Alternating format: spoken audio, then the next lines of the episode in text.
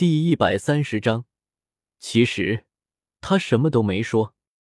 纳兰朝歌整个人一瞬间僵住了。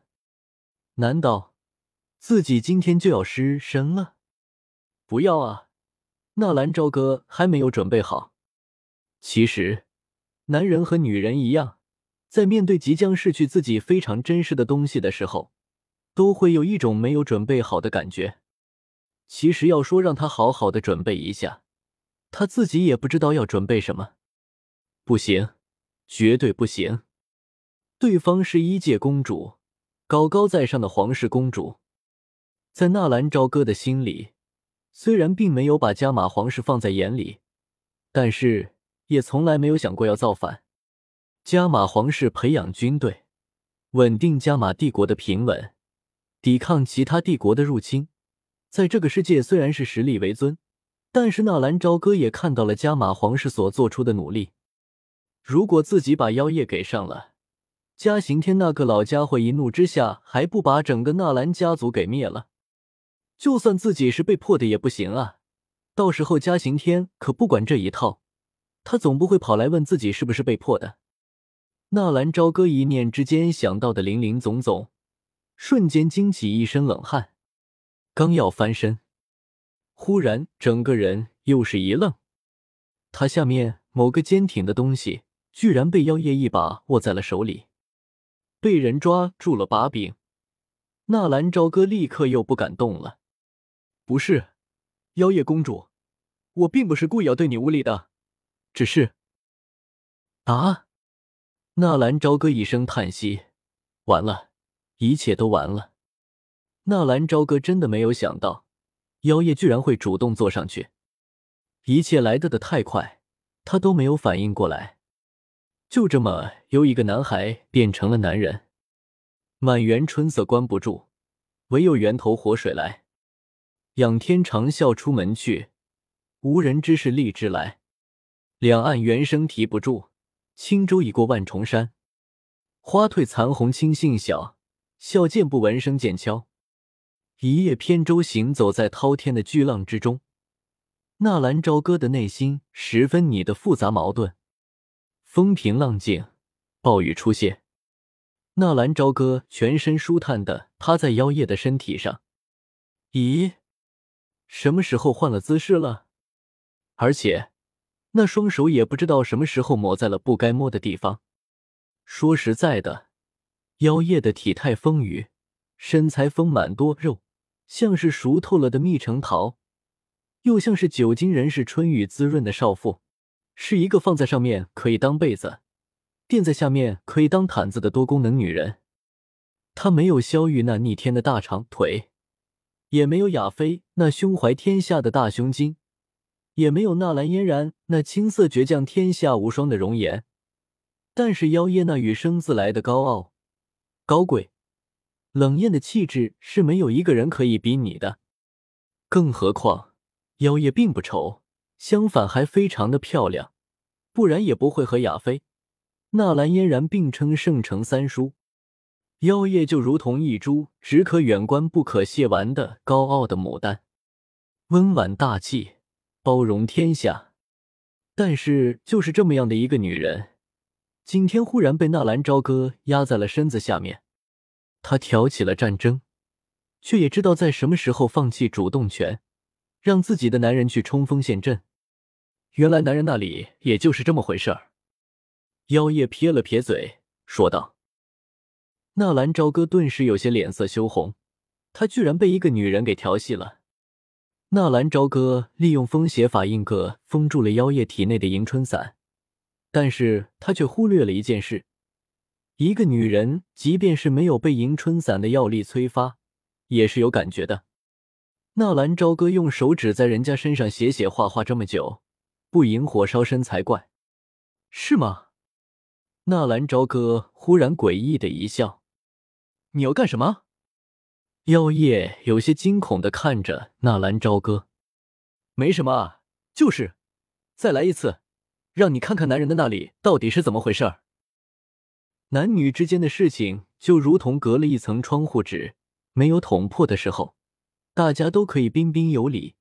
君臣之道，一旦那层窗户纸破了，那就变成夫妻之道了。纳兰朝歌说完，身子一挺，又冲了上去。小哥，不要那里啊！妖夜娇羞的叫了一声，然后又赶紧闭上了嘴。啊！该死，太丢人了。第二天，姐夫，我有个问题，非常的好奇，你昨天到底是怎么帮我姐解毒的？早晨在学院的食堂里，纳兰朝歌和妖月两个人在吃早饭。妖月手里拿了一根油条，然后扑扇着大眼，一副好奇宝宝的模样。可可，那个，吃你的油条吧。纳兰朝歌有些心虚的夹起一根油条，直接塞到妖月的嘴里。然后惊奇的一幕出现了，那一根油条居然直接被妖月吞下去一大半。我勒个去！这是什么技能？渗喉！原来这个小丫头才是天赋异禀啊！啊，姐夫，你干嘛？妖月白了纳兰朝歌一眼，从小嘴里有那深入那半根油条拽了出来。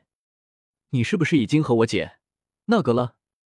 过了一会，妖月还是忍不住的，又把脑袋探了过来。你怎么什么都好奇？你炼药术什么级别了？三品丹药能不能成功了？火老头是怎么教导你的？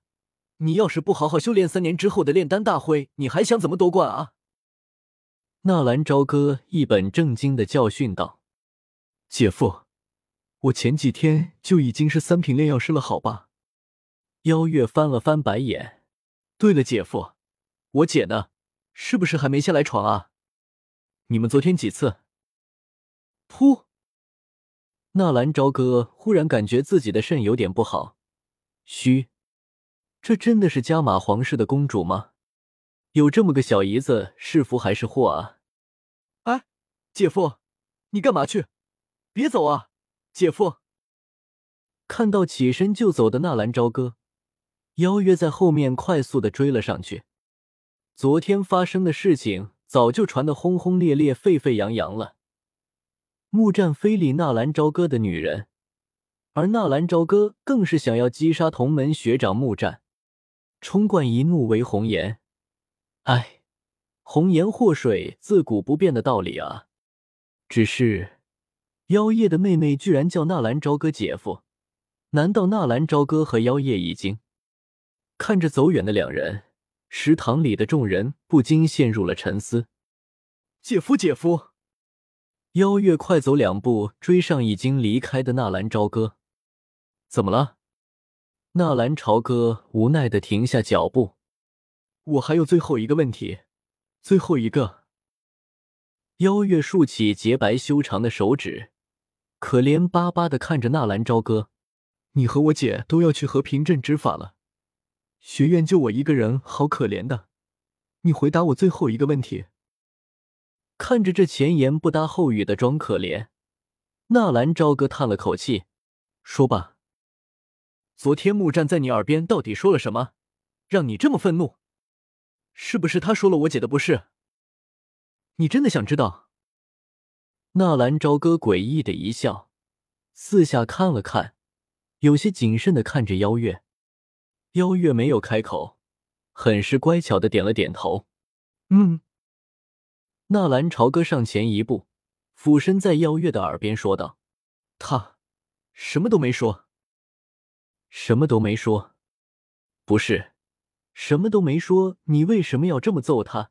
还差点把他给杀了。”邀月不解的看着纳兰朝歌，只是当他转过身子的时候，四周哪里还有纳兰超朝歌的影子？不去理会逃跑的纳兰朝歌。邀月的眉头紧紧的蹙在一起，木战什么都没说，纳兰朝歌却是发疯了似的要把木战干掉。哼！邀月一拍手掌，他终于想明白了。其实，不论木战说了什么，别人都不会知道。而纳兰朝歌表现的越是愤怒，越是可以泼木战一身臭屎。怪不得吴天狼在说是木战的错了的时候。那家伙委屈的简直就如同一个刚过门的受气小媳妇，哈哈！木战啊木战，也算是你咎由自取了。